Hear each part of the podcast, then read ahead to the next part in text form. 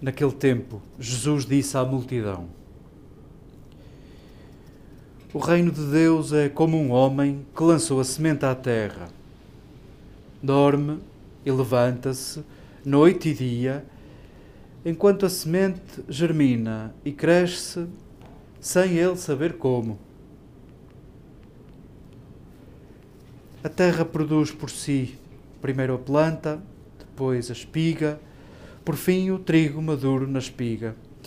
E quando o trigo permite, logo se mete a foice, porque já chegou o tempo da colheita. Jesus dizia ainda: A que havemos de comparar o reino de Deus? Em que parábola o havemos de apresentar?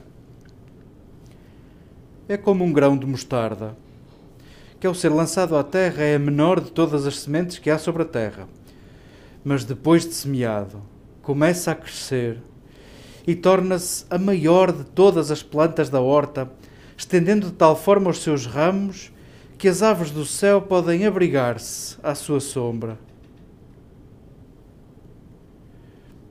Jesus pregava-lhes a palavra de Deus com muitas parábolas como estas, conforme eram capazes de as entender.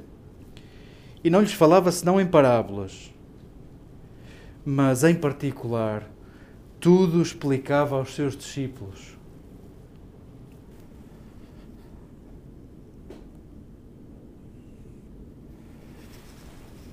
Queridas irmãs, queridas amigas, acolhamos estes textos de coração aberto, como se fosse a primeira vez que nos fossem servidos,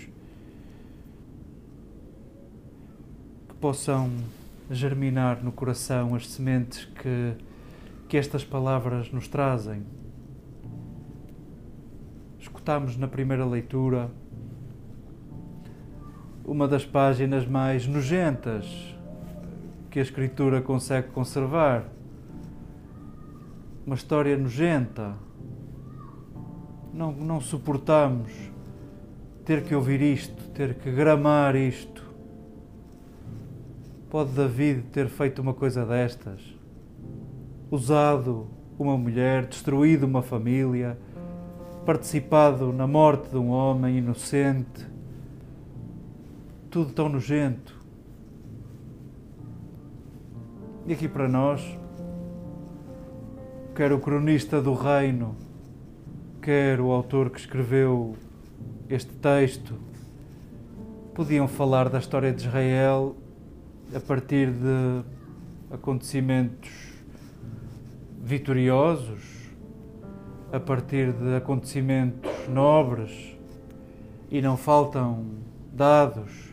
Aliás, todas as histórias, todas as crónicas tendem a, a ter alguma parcialidade, sobretudo estas em que contavam as façanhas dos reis, dos líderes do povo, do próprio povo.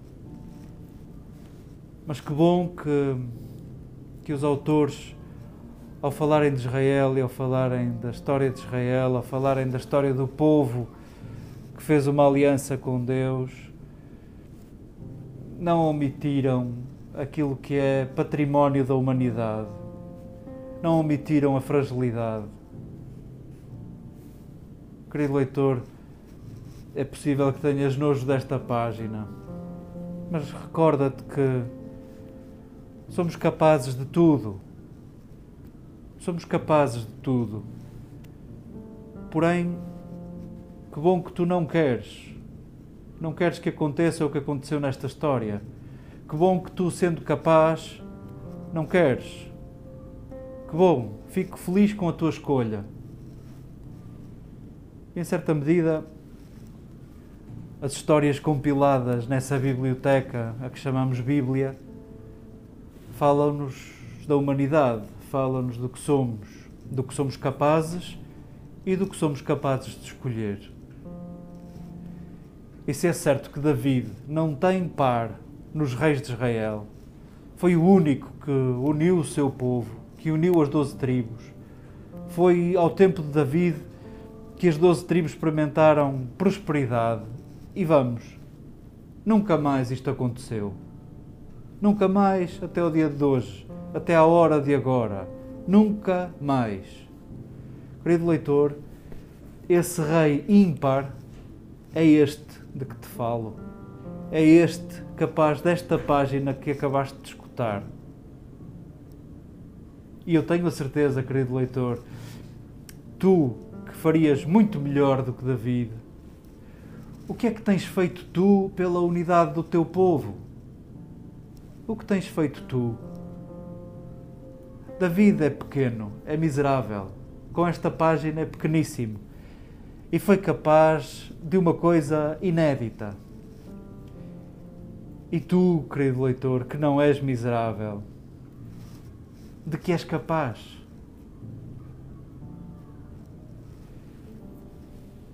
Levamos essas interrogações para a página do, do capítulo 4 que escutávamos do Evangelho de Marcos, onde Jesus exalta o que é pequeno, escolhe parábolas para falar à multidão.